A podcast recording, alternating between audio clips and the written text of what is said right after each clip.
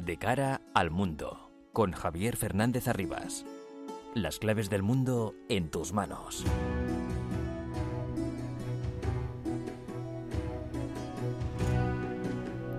El mundo está muy revuelto y todo lo que pasa nos afecta cada día más.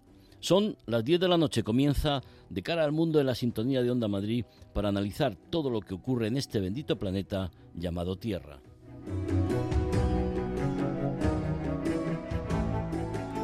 El rey de Marruecos apuesta fuerte y afirma que el Sáhara no es negociable y que la solución al conflicto es la autonomía bajo soberanía marroquí.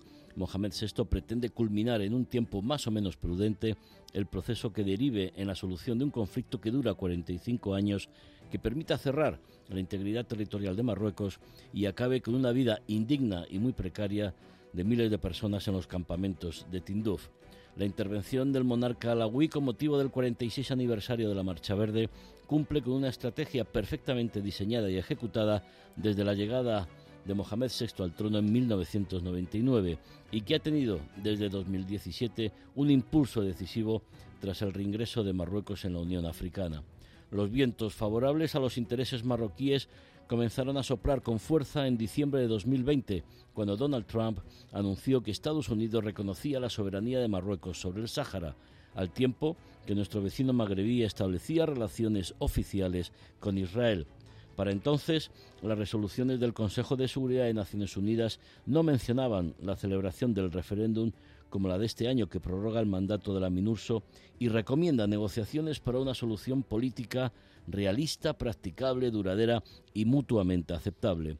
Tanto el Frente Polisario como Argelia criticaron la resolución. Incluso varios días antes, Argel se había levantado de la mesa sobre el Sáhara de Ginebra, auspiciada por la ONU y respaldada en la resolución como un marco de resolución del conflicto. La tensión en la región ha subido demasiados grados por las decisiones de Argel de romper relaciones diplomáticas con Marruecos en agosto, cerrar el espacio aéreo a sus vecinos marroquíes, cerrar el gasoducto Magreb-Europa, que pasa por Marruecos, y acusar internacionalmente a Marruecos de terrorismo de Estado por la muerte de tres civiles argelinos en un suceso que se está investigando. Frente a esta tensión, la respuesta de Marruecos ha sido la de tranquilidad, rechazo de la violencia, asegurar que no se dejarán llevar por la tensión ni permitirán la desestabilización de la región. Mohamed VI no ha mencionado a Argelia en su discurso, sí lo hizo en la fiesta del trono el 31 de julio ofreciendo una buena vecindad y convivencia a Argelia. Sus mensajes actuales buscan el impulso final a las negociaciones de parte, dijo, de sus socios, de los que espera posiciones más atrevidas y claras.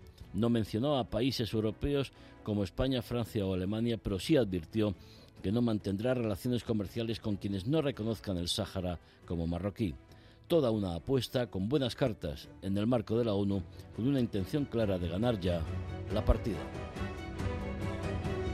Sintonía de Onda Madrid de cara al mundo. Les habla Javier Fernández Arribas con la asistencia técnica de Lourdes Mercado apuesta de Mohamed VI mientras los asuntos más relevantes de estos últimos días los resumimos en titulares con Alba Sanz y Juan Peña. Concluye la campaña electoral en Argentina. Este domingo los argentinos votan a su parlamento en unas elecciones legislativas que vuelven a enfrentar a la coalición en el gobierno Frente de Todos contra Juntos por el Cambio, el partido de Macri. Rusia reduce la tensión con Europa y da luz verde a Alemania y otros países europeos para llenar sus tanques de gas. Esta medida se aleja de la amenaza bielorrusa que defendía el cierre del gas y el cese del tránsito comercial. Continúa la represión contra la minoría de los ahmadíes en Pakistán. El gobierno pakistaní se encara a las restricciones que la Unión Europea amenaza con establecer si persiste la inacción por parte de la justicia. Francia apoyará el impulso para celebrar las elecciones librias tras acoger la celebración de una cumbre internacional. Macron se ha mostrado optimista al afirmar que las elecciones están cerca. Sin embargo, Libia sigue viviendo un escenario caótico en el que la inestabilidad política se recrudece. Alemania sigue enfrentada a una nueva ola de COVID. Ayer se registraron 48.500 nuevos casos de contagio en lo que fue la segunda cifra diaria más alta de lo que llevamos de pandemia. China aprueba una resolución histórica que afianza en el poder a Xi Jinping. El Partido Comunista ha aprobado una resolución que asegura el poder al líder chino y le otorga el poder absoluto.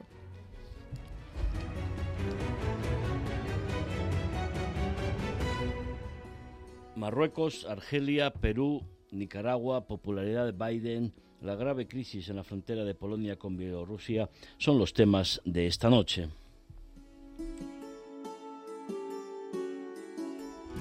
estrategia de lograr una solución al conflicto del Sáhara con una autonomía bajo su soberanía. Esta semana, con motivo del 46 aniversario de la Marcha Verde, el rey Mohamed VI ha apostado por un Sáhara no negociable, comprometiendo a sus socios comerciales a reconocer que el Sáhara es marroquí. Más detalles del discurso, Albasán. La marroquinidad del Sáhara, esa ha sido la clave del discurso del rey Mohamed VI. El monarca ha sido claro, no mantendrá relaciones comerciales con aquellos países que no reconozcan la soberanía marroquí del Sáhara Occidental. Esta declaración pone contra las cuerdas a aquellos países que aún no se han pronunciado al respecto sobre la soberanía marroquí, entre los que se encuentra España. Para Marruecos, el Sáhara no es negociable, y así lo ha enfatizado en el discurso conmemorativo del aniversario de la Marcha Verde. Estados Unidos marcó el inicio de una nueva etapa diplomática en este aspecto tras reconocer su soberanía. Esta estela la han continuado países como Emiratos Árabes, quien ya ha anunciado la apertura de consulados en zonas clave como el Datla o el Ayun. Este acontecimiento ha sido recibido por Marruecos con orgullo, según señaló Mohamed VI. A esto se les ha unido 24 países que ya han anunciado la apertura de un consulado en estas regiones, mientras que la petición de un posible referéndum continúa con un escaso apoyo internacional. Samir Benis, buenas noches, buenas tardes para usted allí en Washington. Buenas tardes, Javier. Samir Benis, director del Morocco World News, le agradecemos que, que, nos, que nos atienda en estos momentos para analizar un discurso de Mohamed VI que creo que es eh, relevante.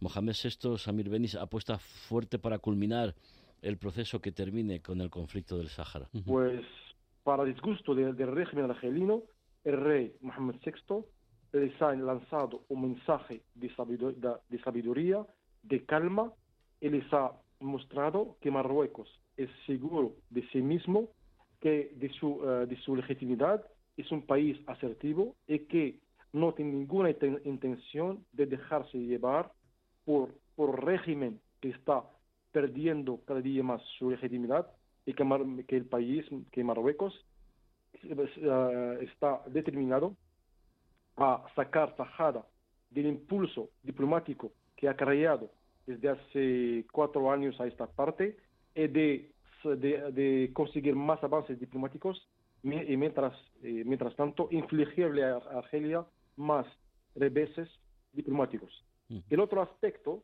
el otro aspecto del, del, del discurso, como usted lo, lo, ha mencionado, es cuando el rey ha dicho de una manera tajante y contundente de que lo que, lo que Marruecos está negociando no es su soberanía sobre el Sáhara, que, que, es innegociable, pero una solución política realista, practicable, eh, duradera y mutuamente aceptable bajo los auspicios de las Naciones Unidas y de conformidad con las, con las resoluciones adoptadas por el Consejo de Seguridad desde el, desde el, 2000, el 2007. Creo que creo que uh, ese, mensaje ha sido dirigido no solo hacia Argelia, sino eh, al Polisario, sino también a algunos sectores de la, de la opinión pública, de la prensa, de los intelectuales uh, uh, occidentales, que todavía se apegan a ese llamado derecho a la autodeterminación a través del referéndum y que siempre tratan de, dar a entender que las resoluciones del Consejo de Seguridad abogan por el referéndum de autodeterminación y que es, es lo que Marruecos debería eh, negociar con Argelia el Polisario. Pues eso, eso para Marruecos el, ese debate es un debate ya terminado. Marruecos está en su tierra, la está desarrollando, le está dedicando miles de millones de dólares para desarrollarla y para transformarla en una plataforma de intercambios comerciales entre Marruecos y el resto del mundo y eh, la África, eh, eh, la África subsahariana. El tercer aspecto, tercer aspecto es cuando el rey ha dicho que Marruecos sigue apegado al, proceso político liderado por la, la, ONU y que está, está, está comprometido a trabajar con el secretario general. Esta posición del rey ha puesto en evidencia al régimen argelino que nada más que días o semanas antes de, la adopción de la, resolución 2602 eh, trató por, uh, por, por activa y por pasiva de presionar al Consejo de Seguridad para que, para que cambiara el, los parámetros del, del, del, proceso político de manera que Argelia no estuviera mencionada en la, en la, en la resolución y que la, la palabra referéndum, que ha sido eliminada de todas las resoluciones adoptadas desde hace, desde hace 19 años, volviera a figurar en la, en la, eh, en la resolución. El día, el, día, el día siguiente, después de, la adopción de la, de la resolución, Argelia publicó un comunicado muy fuerte, muy uh, subido de, tono contra la UNO, diciendo que no, que no va, que, que, que, ya, ya, no formará parte de las mesas redondas que, uh, pues, abogadas por, por la, prescritas por la, la, la resolución 2602. Uh, Creo que este mensaje, que este mensaje del rey sobre, sobre su, su compromiso con el secretario general y con, el Consejo de Seguridad es un mensaje dirigido hacia la comunidad internacional para darle a entender, eh, demostrarle que mientras Argelia está haciendo lo que pueda para tratar de causar uh, instabilidad, eh, causar una guerra a través del Polisario, Marruecos sigue firme en su apego a la paz, en su apego al proceso de político liderado por, la, por las Naciones Unidas y no se, se, inmuta por las, las uh, intentonas de Argelia de tratar de, de, de, arrastrar a Marruecos a, un, a una guerra, a, a una conflagración militar. ¿Qué, ¿Qué, repercusión ha tenido eh, eh, ahí en, en, Estados Unidos? Recordando que fue Trump quien eh, reconoció la soberanía marroquí del Sáhara.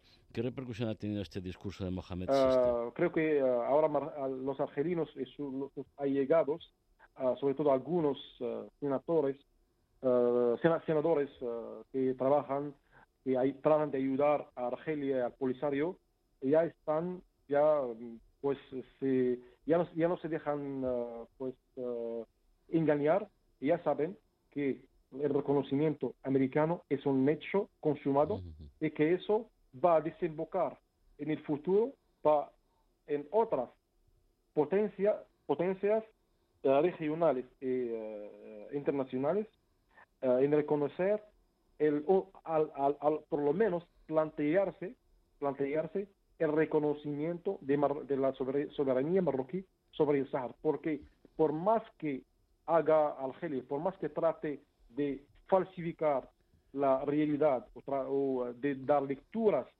pues eh, que no reflejan el espíritu del, proceso político que, que, ha lanzado la ONU desde el 2007, pues hay un consenso eh, cada vez mayor, internacional cada vez mayor, sobre el hecho de que una solución al conflicto de Sahara no podría conseguirse sino a través de las negociaciones y del compromiso y ah, eh, a condición de que las partes, todas las partes, incluida Argelia, se guíen por el realismo y el compromiso, eh, lo cual fue reflejado en las resoluciones adoptadas, sobre todo desde el 2018. Así que ya el, el, tema del reconocimiento americano creo que es un tema ya zanjado. Agradecemos mucho desde Washington que nos haya atendido esta noche, muy amable, seguiremos en contacto. Muy buenas noches. Muchas gracias, fue un placer. De cara al mundo. Onda Madrid.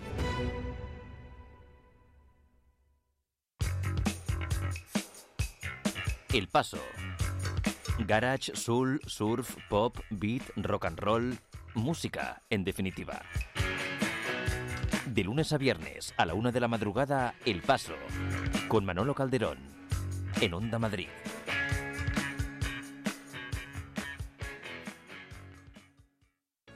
Como presidenta de una gran empresa, me rodeo de profesionales con ilusión y ganas de trabajar para crecer y que todo salga bien. Como presidenta de mi comunidad, confío su gestión a un administrador de fincas colegiado que solucione nuestras dudas y problemas. Ellos me dan tranquilidad. Colegio Profesional de Administradores de Fincas de Madrid. Solucionamos tus problemas.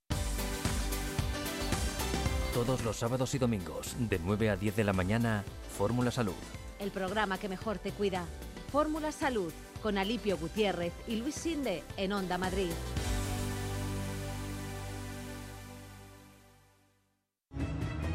De cara al mundo, con Javier Fernández Arribas. América Latina sigue siendo estratégica para España por motivos evidentes, pero parece que hay que recordarlos con más asiduidad para evitar, bueno, la maldita leyenda negra, los revisionismos interesados que solo buscan lograr el poder en los países latinoamericanos. La situación en Perú, también en Nicaragua, es inaceptable por motivos diversos. María Cerdán nos acerca a la situación problemas en el gobierno de Perú. Esta vez el ministro de Defensa, Walter Ayala, ha dimitido debido a un escándalo con los intereses de las Fuerzas Armadas. El ya ex ministro ha presentado su renuncia al cargo al recibir presiones para ascender de rango a militares cercanos a Pedro Castillo. El presidente ya le había pedido a Ayala que se marchara, decía, para zanjar la crisis. Es ya la quinta dimisión en apenas cuatro meses de mandato del presidente Pedro Castillo después de que dimitiera a principios de mes el ministro del Interior. Todo esto ocurre mientras aumenta la tensión en América Latina a causa de las elecciones celebradas este pasado 7 de noviembre en Nicaragua. En los comicios se ha reelegido al presidente Daniel Ortega, que partía con cierta ventaja, ya que estas elecciones se han celebrado con siete aspirantes a candidatos presidenciales de la oposición en prisión, acusados de traición a la patria. El gobierno de Perú, por su parte, ha considerado que Nicaragua no cumple los criterios mínimos de las elecciones libres. Vamos a analizar la situación en el Perú, hablaremos también de, Nicaragua. La situación en el Perú con decisiones inaceptables, con nombramientos de altos cargos cercanos al entorno del narcotráfico. Aldo Mariategui, buenas noches. Hola, ¿cómo estás? ¿Qué tal? Aldo Mariategui es un periodista peruano con mucho prestigio que creo que cada día se indigna más con los nombramientos del gobierno populista comunista del señor, eh, bueno, Castillo, pero quizá movido por detrás por el señor Cerrón, que es el responsable del Partido Comunista. El último caso es el responsable de Devida, ¿no? que es alguien que ha tenido relación con el narcotráfico. Es que todo es tan esperpéntico, y eso lo quería aclarar en primer lugar, que Ayala no ha renunciado al Ministerio de Defensa. Ayala permanece ahí, a pesar de que está pues implicado en esa remoción indebida de los altos comandantes de la Fuerza Aérea y del Ejército, es un figurón en realidad. Quien hizo la, la jugada fue el secretario de Palacio, Bruno Pacheco, que es un amigote de toda la vida de Castillo, de su zona natal, de Chota. Y Ayala es un hombre paja ahí. Pero Ayala no ha renunciado, no, no ha renunciado, increíblemente no ha renunciado y, y me parece que va a provocar eso algún tipo de crisis seria con la primera ministra, con Mirta Vázquez. No sé cómo va a acabar esa telenovela. Debió renunciar ya, ya a los niveles que hemos llegado en el Perú, ya pasa cualquier cosa y, la gente permanece en sus puestos.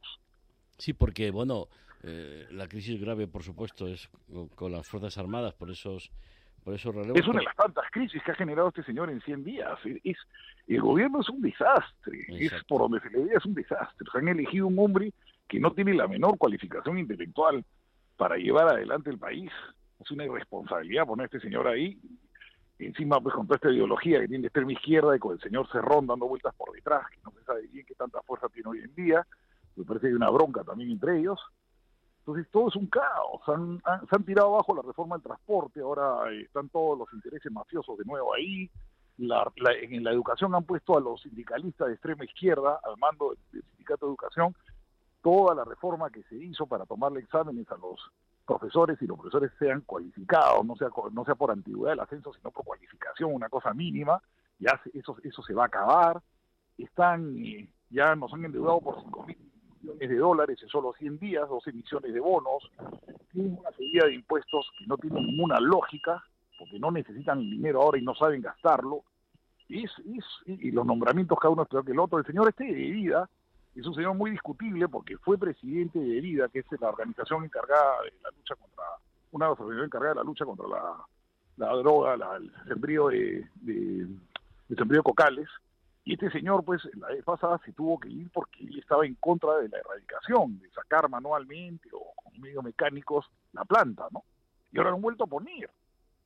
Claro, y uno dice, claro, estos son amigos de Evo Morales, Evo Morales va cada rato a Lima, Evo Morales tiene una agenda cocalera, entonces, y a España le iría interesar, porque la droga de Perú y de Bolivia, ustedes saben que se han dividido el mercado, la droga colombiana, la cocaína colombiana va a Estados Unidos y México, y la peruana y boliviana va a Europa a través de Brasil y del África. Los carteles han dividido. Entonces es un tema que también implica España, ¿no? Claro. Aldo, los empresarios peruanos deben temer por su negocio. Sabemos que algunos están llegando aquí a España.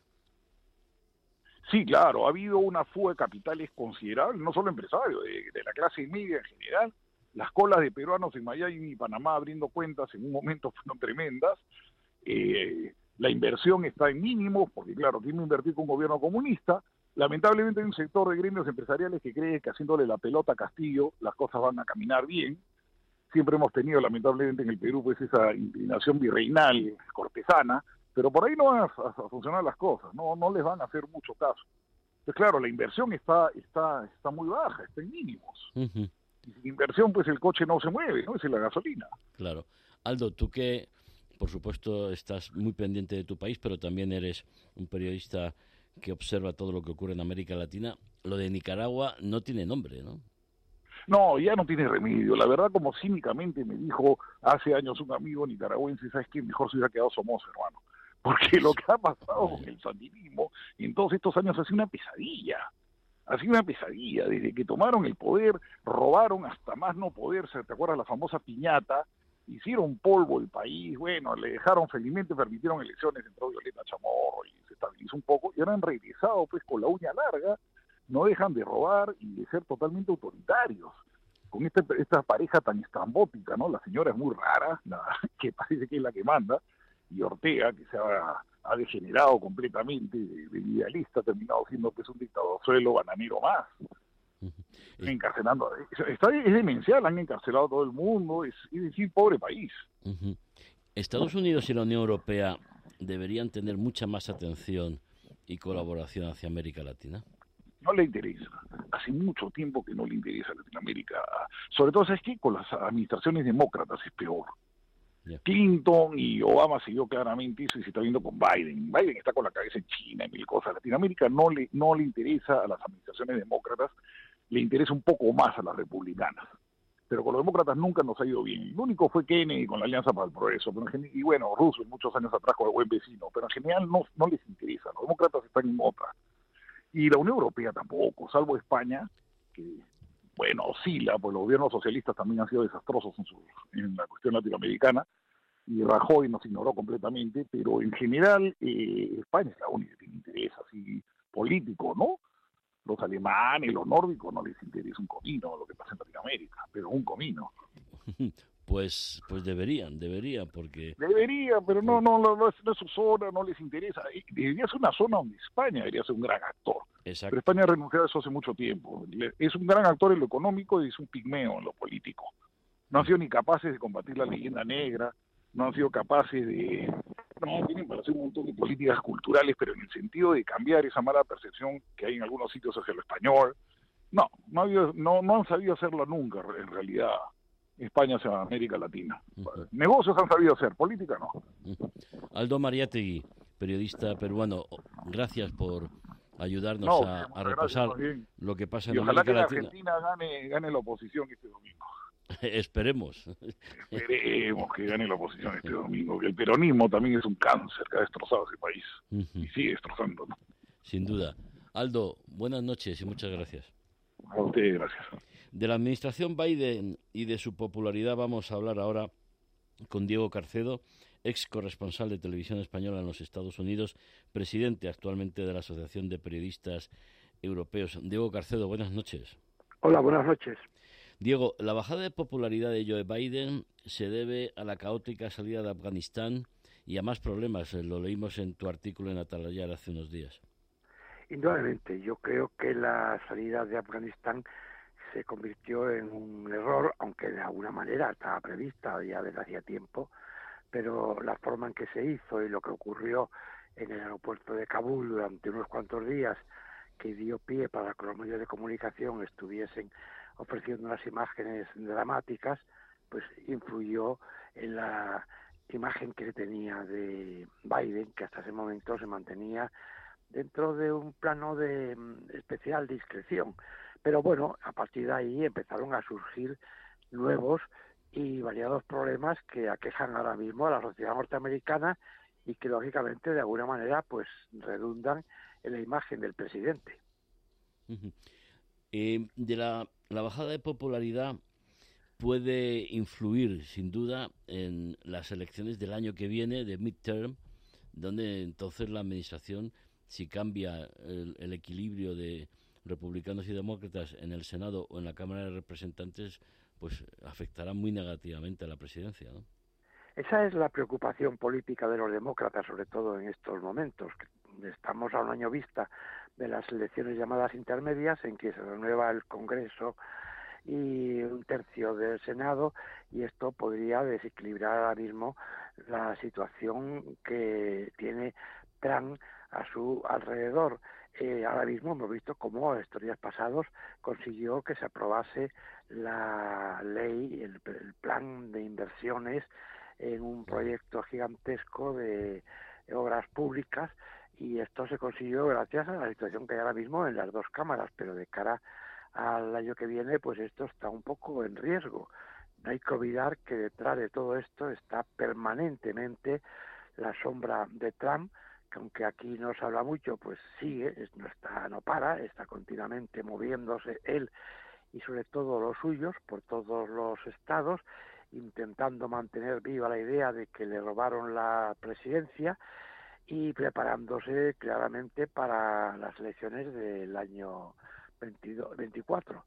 En este sentido, también hay que añadir otros problemas graves que ahora mismo están influyendo en la pérdida de popularidad de Biden y son fundamentalmente el aumento del coste de la vida, la inflación el mes pasado ha sido del 6,2%, que no se recordaba en los últimos 30 años una inflación así. Yo cuando viví allí en Estados Unidos parecía imposible que en Estados Unidos llegase la inflación a superar no el 6%, sino el 0,5%. Y por supuesto también otro problema que sigue latente es la, el coronavirus, la, la pandemia que en Estados Unidos sigue estando permanentemente causando eh, contagios y, víctimas todavía ayer. Mucha gente que no se quiere vacunar. Mucha gente que no se quiere vacunar, por supuesto, mucha gente que no se puede vacunar. Yo creo que el trampismo en buena medida lo está eh, fomentando.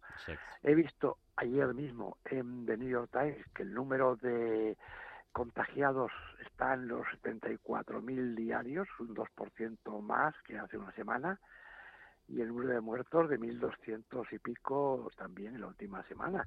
Y esto se mantiene ahí vivo y latente.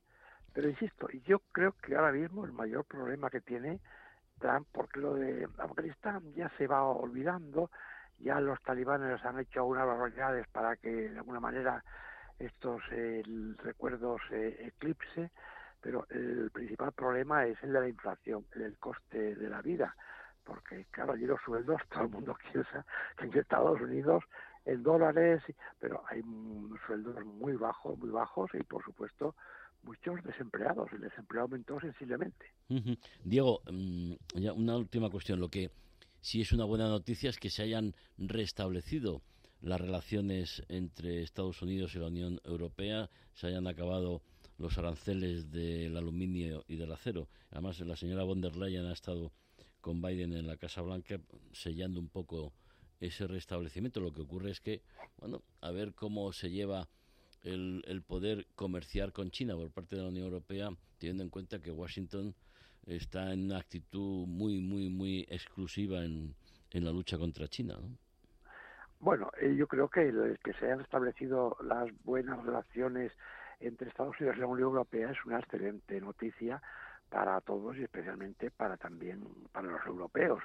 Eh, que esas relaciones estaban muy deterioradas desde hacía desde toda con toda la administración Trump y bueno tardó un poquito Biden en tomar este asunto más en serio pero parece que se ha conseguido y desde luego la supresión de esos aranceles y otras medidas comerciales y de acercamiento son importantes. También, también en el ámbito de la defensa, en el ámbito de la OTAN. El caso de China es distinto. China está cobrando una potencia realmente extraordinaria, cada vez más, cada vez mayor, cada vez tiene mayor influencia no solamente en China, sino también en el ámbito mundial. Y claro, los Estados Unidos en este sentido están en guardia, no cabe la menor duda que están perdiendo eh, de un día para otro pues la condición de primera potencia mundial y que China pues está afectando muchísimo en el ámbito comercial. China tiene una capacidad enorme para producir muy barato, conseguir mercados y los Estados Unidos esto lo, lo llevan muy mal. Bueno, vamos a ver cómo desemboca esto, porque además se ha activado en las últimas semanas mucho el conflicto de, de Taiwán, de la antigua Formosa, que está ahí latente y es ahí ahora mismo pues un poco bastante desestabilizado. Cierto, cierto. Y además me temo que hablaremos bastante de, de, de, ese, de esa tensión. Diego Carcedo, presidente de la Asociación de Periodistas Europeos, muchísimas gracias por tus análisis. Muy buenas noches. Encantado, buenas noches. Muchas gracias. Seguimos. De cara al mundo. Onda Madrid.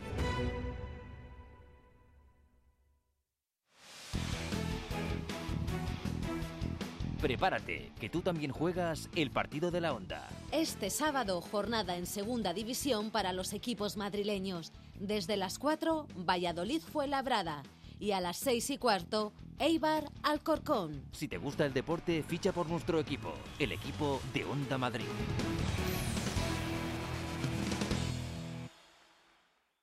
Si tienes experiencia laboral, pero no tienes un título oficial que la reconozca, ahora puedes acreditarla y mejorar tus posibilidades de empleo y promoción laboral.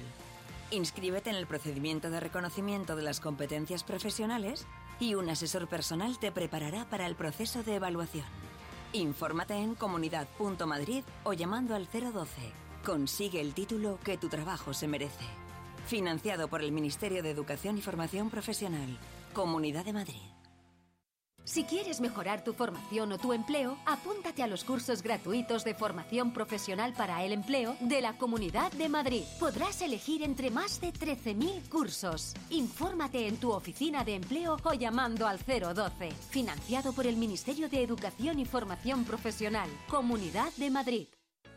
Como presidenta de una gran empresa, me rodeo de profesionales con ilusión y ganas de trabajar para crecer y que todo salga bien. Como presidenta de mi comunidad, confío su gestión a un administrador de fincas colegiado que solucione nuestras dudas y problemas. Ellos me dan tranquilidad. Colegio Profesional de Administradores de Fincas de Madrid. Solucionamos tus problemas. Porque los toros son cultura, son arte, son espectáculo. Y ahora en Onda Madrid, los toros vuelven a ser radio y vuelven a ser domingo. Los domingos de 11 a 12 de la noche tienes una cita con Javier Fernández Mardomingo en el Toril de Onda Madrid. Santiago Mondejar, analista y consultor, buenas noches. Hola, buenas noches. Santiago, eh, ¿podemos tener eh, preocupación de que pueda haber un, un, choque, un enfrentamiento armado entre polacos y, bielorrusos? Oh, sin duda. A ver, eh, esto no creo que sea correcto entenderlo como una crisis migratoria, sino como ni como un agravio en sí entre Bielorrusia y Polonia, sino como un pulso entre el Kremlin, del que, del que Lukashenko es un, es un mero títere, y, Bruselas. Fijaos que hoy mismo los ministerios de defensa de, Rusia y de Bielorrusia han anunciado el inicio de unas maniobras aerotransportadas en, la, en una región muy, muy próxima, apenas 100 kilómetros de, la frontera de, con, Polonia, en Grodna. Así que sí, el, riesgo ciertamente es real. Es un órdago, es un órdago. Claramente lo que estoy diciendo Lukashenko a la Unión Europea es yo no puedo custodiar las fronteras porque no tengo dinero eh, por culpa de, de los eh, de las sanciones que me imponéis. Entonces, bueno, el mensaje está claro, que también las sanciones. Sí, pero es todo un desafío, tanto por el señor Putin, que también sufre sanciones económicas por su política en Ucrania, por, lo, bueno, por la península de Crimea, etcétera, etcétera, y también por el señor Lukashenko con unas elecciones que bueno no son reconocidas en ningún sitio porque eh, la dictadura de Lukashenko es bien conocida. Entonces es todo un desafío a la Unión Europea.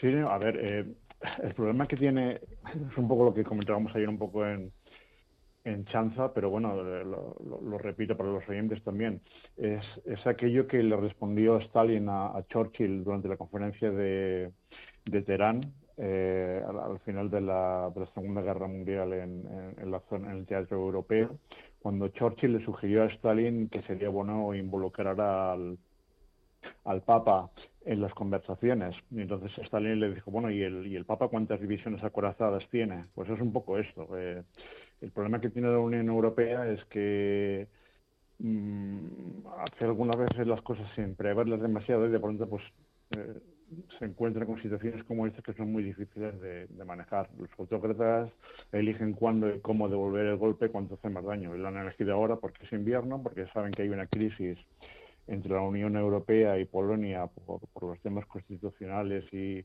judiciales con el tema del gas y, bueno, muy complicado para Europa manejar esto. No creo que tenga la capacidad para solventarlo de una manera inmediata.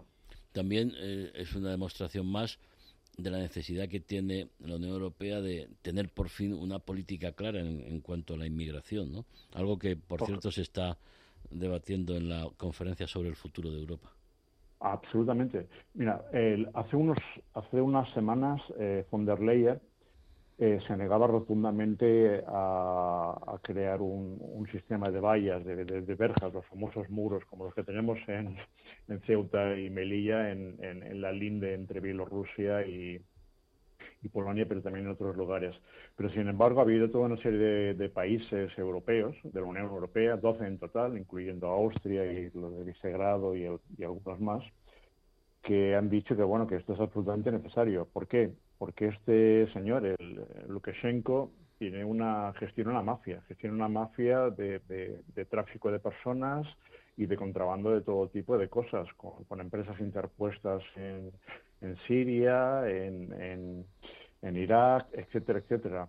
Por lo tanto, tiene que haber una, una, política coherente eh, a nivel europeo en el que evidentemente los, los países como el nuestro, como España, como Grecia, como, como Italia y ahora Polonia, no pueden ser dejados a, su albedrío para que hagan lo que puedan, porque los que son más rubios que nosotros no quieren ver a gente con el, con el pelo oscuro. al final de lo que se trata es un poco esto, mantener que nos comamos nosotros, eh, coloquialmente hablando, el, el marrón, para que ellos tengan menos inmigrantes por ahí pululando.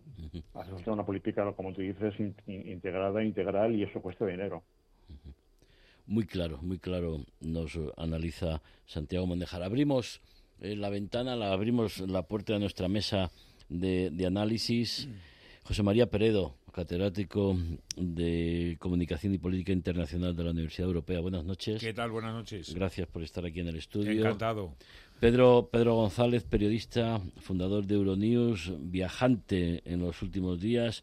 Has vuelto ya de San Millán de la Cogolla. Pedro, buenas noches. Buenas noches, Javier. Y, eh, luego, luego te preguntaré, porque creo que esas jornadas eh, en San Millán de la Cogolla han sido bastante interesantes. Pero me gustaría tener vuestra opinión, eh, José María, Pedro, de lo que está ocurriendo en la frontera entre Polonia y Bielorrusia. Pues yo mismo digo que lo cual ha planteado Santiago Mondejar hay que añadir que es un nuevo desafío para, la credibilidad europea. Eh, se ataca a Polonia por cuestiones eh, puntuales, pero también por, o sea, por cuestiones nacionales, pero también por cuestiones europeas. Es decir, un país que está eh, incómodo, vamos a decir, en el actual proceso de integración, un país que es muy estratégico y muy importante para esa consolidación de la Unión Europea en, principio del siglo XXI y evidentemente pues hay una apuesta muy clara por establecer esa presión. Vivimos en un mundo en donde este tipo de presiones, eh, hasta que no se diseñe un orden internacional fiable, un orden internacional mucho más reconocible, vivimos en este mundo de la prueba y el error, de la provocación, de la respuesta a unas sanciones utilizando personas y movimientos de personas, eh, este es el mundo de hoy. Eh, ha ocurrido ahora en la frontera bielorrusa eh, y polaca y europea, pero ha ocurrido igualmente en otras fronteras de manera muy reciente. Yo creo que, mm, perdón, yo creo que vamos a, asistir a, un sobresalto continuo precisamente de estas cosas a las que apunta José María y me parece que va a ser, como, como apuntas no solamente ahora en el caso de Polonia, sino que eh, los sobresaltos se van a producir prácticamente uno detrás de otro. El tema de lo del orden internacional nuevo, que naturalmente el que ha dado la patada, digamos, al tablero ha sido China, pues me parece que es bastante claro y hasta que no se encuentre ese, ese nuevo orden eh, mundial sustitutivo, pues me parece que esto vamos a acudir al, vamos a, asistir a ese tipo de cuestiones. Perdón, yo creo que te he debido interrumpir, José María. No, no, no, no, adelante, adelante, Pedro. Sí, sí, no, bueno, que me parece que de todas maneras tiene un lado positivo, si por añadir una, un contrapunto a esto, y es que naturalmente, bueno, y en las últimas semanas habíamos analizado la pugna y el pulso que tenía eh, Varsovia con, con, Bruselas y me parece que en estos momentos también em, en Varsovia están cambiando las cosas, es decir, se están dando cuenta, o creo que son un poquito conscientes de que verdaderamente su fuerza ahora mismo está justamente en la Unión Europea. Y el desafío no va contra Bruselas o contra el resto, sino que naturalmente tiene que afrontar que bueno que son la, la, la frontera muy clara con un mundo que se está alejando. Y digo que se está alejando porque el caso de Rusia es verdaderamente eh, inquietante en la medida que bueno no solamente su, el cierre de su, de su representación diplomática ante la oficina de la OTAN en, en Bruselas, sino que mm, prácticamente los pasos que está dando denotan que, que hay un alejamiento y que naturalmente nos podemos atender, siguiendo con el hilo de esa conversación, a nuevas sorpresas y a nuevas mm, medidas de, de, contraposición y de prueba y de error, ¿no?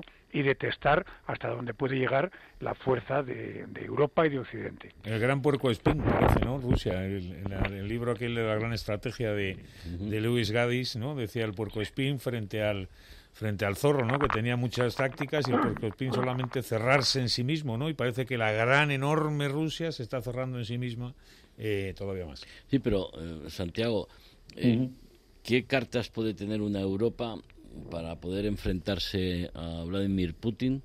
Puedes imponerle sanciones, pero si, si Putin cierra la llave del gas, en Alemania se pasa frío. Y eso no creo que en Alemania ¿eh? se vea con buenos ojos. Sí, no solo el frío, también hay intereses, como comentamos en algún programa anterior, Greenpeace, por ejemplo, comercializa gas licuado de origen ruso, poniéndole la etiqueta verde. Hay muchos muchos otros intereses en el Nord Stream. Eh, en estos momentos, a ver, como te decía antes, yo creo que herramientas muy muy pocas, tal y como está la situación y como, tal y como está cómo funcionan las dinámicas de, la Unión Europea eh, en, este momento, ¿no? Demasiados frentes abiertos para, tan poca solidez. Yo creo que en el corto plazo lo importante es mantener la cabeza fría, recordar que dos errores no, no arreglan uno y tratar de buscar una solución diplomática por todos los medios antes, antes que coercitiva. El hecho de que estén habiendo estos movimientos militares que, vamos, de hecho, hace un ratito he visto las imágenes de los paracaidistas tirándose eh, con, armas y, y perpechos en, a 100 kilómetros de, la frontera donde está ocurriendo todo esto, pues no apunta a, nada bueno. Tampoco creo que apunte a nada bueno el, el, uso de la retórica polaca que ha incluido eh, el adjetivo ataque, eh, aunque matizando un poquito con lo de híbrido, que está muy en sintonía con el redactado del artículo 5 de, de, la OTAN. Eso, eso habría que, que trabajar muy rápidamente para, para, desactivarlo, para no escalar la, la situación. Yo creo que la única solución a corto plazo, a medio plazo más que a corto, es, es, evitar que, que, esto vaya más. Se habla ya de que los polacos han utilizado en alguna ocasión, en alguna instancia, en las últimas horas, eh, fuego real y que ha habido, ha habido heridos, por lo tanto hay que desescalar la, situación y empezar a, discutirlo esto a un nivel mm, diplomático, pero con alcance de miras, mirando hacia, hacia el futuro. desde luego lo primero es evitar que esto vaya más. Coincido además en un momento... Eh, eh, Mondejar y, el resto, en el cual eh, está puesta sobre la mesa la cuestión de que el armamento convencional y los ejércitos convencionales y determinados ejércitos convencionales están fortaleciendo. El economista hace el otro día referencia eh, clarísimamente al fortalecimiento del, del, ejército serbio, por ejemplo. Eh, en un momento en el cual vivimos justamente después de que haya habido un enfrentamiento entre fuerzas convencionales en Ucrania. Entonces, bueno, eh, claro, la situación efectivamente es de alto riesgo, teniendo en cuenta que todo es de alguna manera la misma frontera. Hablas de, de Serbia, cuidado en, en Kosovo porque la situación está bastante crispada entre, entre serbios y, y, kosovares.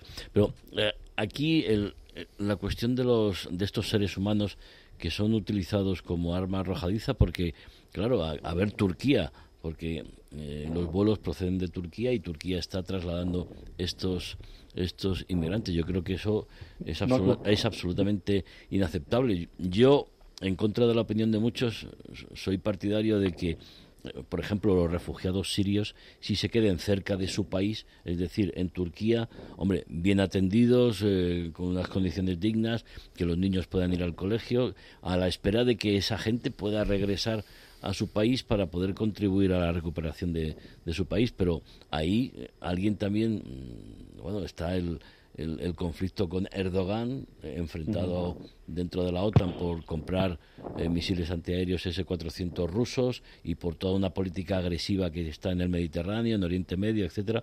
Ahí el papel de Turquía es eh, muy preocupante también. Hay una explosión, evidentemente, Javier, hay una explosión de, acontecimientos y, digamos, de, de saltar, digamos, el, el, sistema geopolítico que imperaba hasta ahora. O sea, yo creo que eso, lo fundamental, vamos, como, como denominador común, es que bueno la, la, desaparición del, del, viejo orden internacional que bueno que parece que es un hecho a través de lo que está sucediendo o, el, o los intentos por así decir de que salte de una vez se están produciendo en todos esos detalles de los que estamos hablando.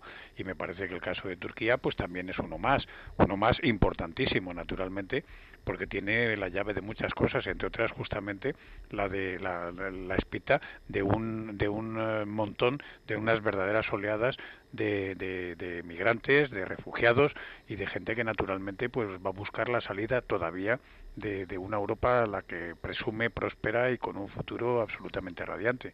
Yo creo que todo forma parte del mismo complejo y, de este de este de esta geopolítica que está saltando o que se está modificando a pasos agigantados ¿no? en el caso de Turquía está recuperando su papel central en el, en el entorno euroasiático africano pues claro. la posición en un, en un mundo que tendente a la geopolítica y, y al fortalecimiento de la geopolítica eh, que supere el orden anterior, pues obviamente Turquía eh, es consciente de su protagonismo, la sublime puerta ha dejado de pasar históricamente, no solo personas, sino todo tipo de productos, eh, cobrando un porcentaje. Ese ha sido el asunto del, negocio fundamentalmente en términos históricos, que me perdonen los historiadores, pero en términos históricos del Imperio Otomano, ¿no? Sí, nos quedan unos 10-12 minutos minutos de programa y hay dos temas que, quiero abordar con vosotros. América Latina, que algo que quizá en España últimamente no nos ocupamos y deberíamos ocuparnos más. Hay elecciones en Argentina, ha habido elecciones inaceptables en Nicaragua con los líderes opositores encarcelados.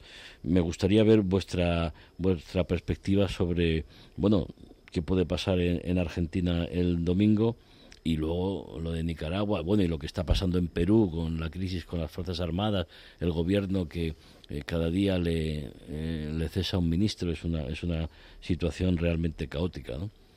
¿Quién, ¿Quién rompe el fuego? Bueno, pues yo si queréis puedo abrir. Yo creo que la, lo, lo, que está pasando en Argentina me parece realmente grave y a lo mejor puede ser el principio del fin de, de, esa religión y de esa cosa curiosa que se llama peronismo ¿eh? y que de alguna manera pues bueno era como una especie de contenedor que lo abarcaba todo yo creo que ahora mismo puede podemos estar ante el principio del fin del peronismo me da la impresión desde luego lo que sí está claro es que lo que provocaron las elecciones primarias que hubo en septiembre, que fueron una derrota verdaderamente contundente de Fernández y Fernández, pues ha sido que, bueno, como yo creo que también se puso de manifiesto en algún en algún artículo en Atalayar, pues será que iban a tomar medidas, eh, bueno, pues eh, rápidas o lo que sea para tratar de evitar que las elecciones precisamente de pasado mañana eh, domingo, pues que, que fueran se consumaran en una derrota tremenda.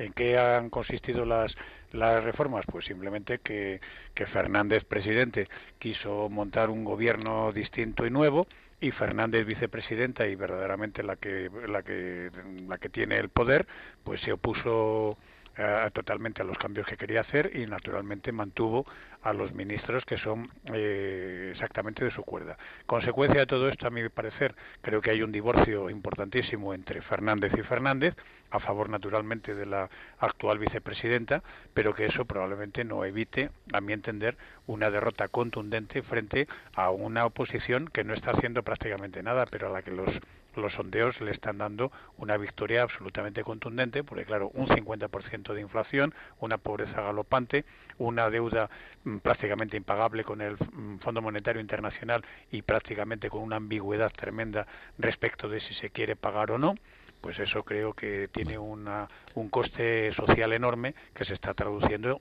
pues ya en la calle y probablemente se traduzcan las urnas. O sea que yo como Fernández no puedo ir a, Argentina. Santiago, ¿cómo Nicaragua? ¿Cómo, cómo ves la situación allí? Bueno, que es un agujero negro, evidentemente. Eh, es, la consolidación de, esta tendencia del hombre fuerte eh, que lamentablemente se instaló en, en, Latinoamérica después de que nosotros nos marchásemos de allí. Hay una tendencia eh, a, que ostenten el poder personajes eh, cínicos y, totalitarios como, como Ortega y no deja de ser una continuación de lo que de lo que viene ocurriendo desde entonces. Es lamentable y es, es, tan lamentable como la situación que se da en, en Argentina. Estaba recordando yo ayer una, una película que hace poco que he vuelto que he vuelto a ver los, los cuatro jinetes del apocalipsis que escribió Blasco Ibáñez.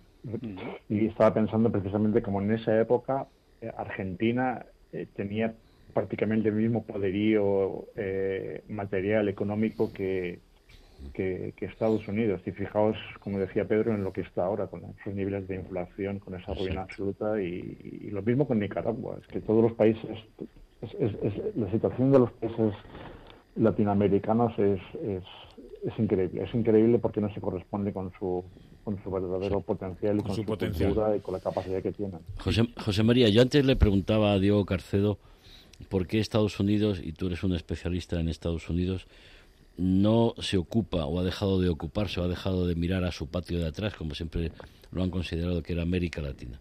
Sí, es una pregunta que, que, hay que hacerse en este momento, teniendo en cuenta que en la visión regional además de, los procesos electorales concretos y esos cambios de poder, esos fortalecimientos del, del, dictador, del tirano famoso, ¿no? de, de, la, de la literatura a la que se refiere Mondejar, em, tiene que ver también con la presencia de las grandes potencias. ¿eh? Es decir, el enemigo, em, al no tener un sistema eh, alternativo al sistema liberal, este es el asunto, yo creo, vamos a a ponerlo sobre la mesa.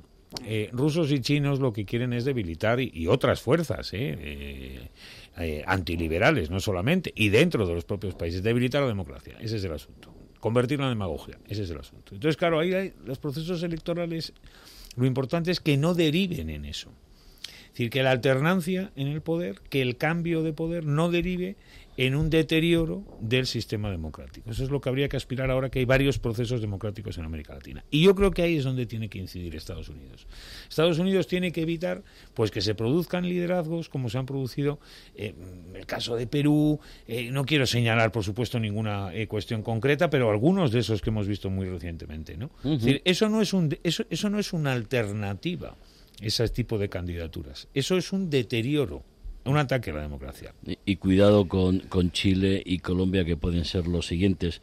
Mm, no podemos cerrar hoy sin comentar, hemos eh, hablado de China, Xi Jinping es eh, el nuevo Mao, el nuevo Deng, Se ha aprobado el documento que le coloca ya como el padre, el dios de, China. ¿Qué, ¿Qué, valoración nos merece? Yo creo que es mucho más que eso. Ya es bueno, el, nuevo profeta. Es decir, sí, bueno, en principio ya sabemos que todas las, las religiones tienen sus, sus profetas o los máximos y, y el comunismo chino lo tiene y bueno pues el caso de Xi Jinping ha sido elevado por así decir a la bueno pues eh, a los altares en, en, en, en, todo poder y majestad no es decir los 348 miembros del, del comité central, los 197 titulares y los 151 suplentes eh, de este sexto pleno de este comité central, pues bueno, la han considerado exactamente como decía Javier, eh, en el mismo nivel o en el mismo rango eh, que, que, Mao y, que Deng Xiaoping. Es decir, son las tres únicas veces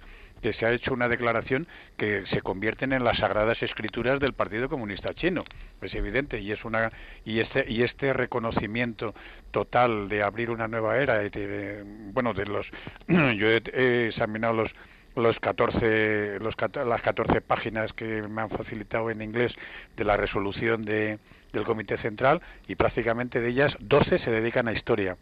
¿Eh? Y en esa historia, naturalmente, se nombra 17 veces a Xi Jinping, me parece que son 7 a, Mao. Zedong y 5 a, a, Deng Xiaoping. Al que menos. Ahí se ve la, la, la, importancia que le dan a cada uno. y naturalmente, esto lo primero que significa, digamos, en el corto plazo, es que en el, en el Congreso, que será el número 20 del año que viene, pues naturalmente se le blinda a Xi Jinping eh, de modo y manera que ya no puede recibir ningún tipo de críticas ni de adversarios ni de nadie. Es decir, eso ya se convierte en blasfemia, siguiendo por un, con, con un lenguaje eh, más o menos religioso, ¿no? Es decir, e, es un blindaje totalmente absoluto y de por vida. Y segundo y más importante, pues significa que será naturalmente elegido eh, de nuevo. Mm, ya él reformó la Constitución en 2018 para limitar, eh, para, para borrar los dos mandatos, o sea, 10 años de permanencia en el poder, exacto, la limitación de poder, por lo cual podrá estar pues prácticamente in eternum, prolongándose y naturalmente blindado de cualquier tipo de disidencia, es decir, que trasladado al lenguaje religioso equivale a una blasfemia naturalmente reo de anatema. Sí, yo creo que ahí la cuestión es que eh, vamos a ver si es un acierto o un error para los propios intereses chinos. Es decir, eh, China ha crecido a partir de Deng Xiaoping por sus vinculaciones con Estados Unidos, pero también por permitir una cierta diversidad ideológica dentro del partido, una cierta diversidad también de liderazgos.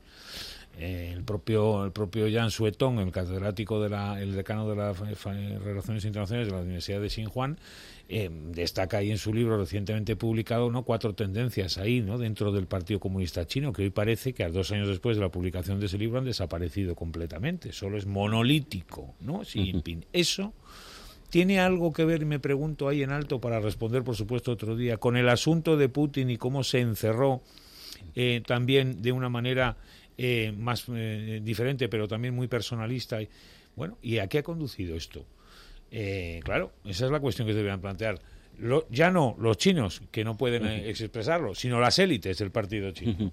Cierra tú, Santiago, que tenemos ya muy poco tiempo. sí, por, por, seguir un poco la línea de lo que tanto Pedro como Chema estaban comentando. A ver, yo le veo un lado positivo a esta solidificación del, del liderazgo, en el sentido de que aporta estabilidad. Por lo menos sabemos a, lo que nos atememos, a, tenemos, eh, y, no tenemos una situación como la que hubo en Rusia cuando, cuando los tiempos de, de, Yeltsin. Entonces, eh, desde ese punto de vista, pues bueno, pues, seguramente vamos a tener una cierta estabilidad, sabemos lo que tenemos por delante. Parece que, que Xi Jinping, que ahora ya está elevado a los cielos, está por el tema del doble circuito, fomentar la economía interna con, su teoría del pastel, que consiste en no expandirse eh, a lo Deng Xiaoping, sino a, repartir la tarta entre, entre el pueblo para hacer una política más social, con un determinado calendario que también han anunciado como parte de todo este esta, esta liturgia. Así que desde ese punto de vista creo que es positivo, por lo menos desde el punto de vista de, saber eh, a lo que te enfrentas y, cuál va a ser el escenario estable en los próximos años. En un sistema como capitalista, que, dicen algunos. Santiago Mondejar, Pedro González, José María Peredo, muchísimas gracias. Una noche más por estar con nosotros aquí en De Cara al Mundo. Buenas noches. Buenas noches. Buenas noches. A punto de dar las 11 de la noche de este viernes 12 de noviembre, hasta aquí, De Cara al Mundo, de esta...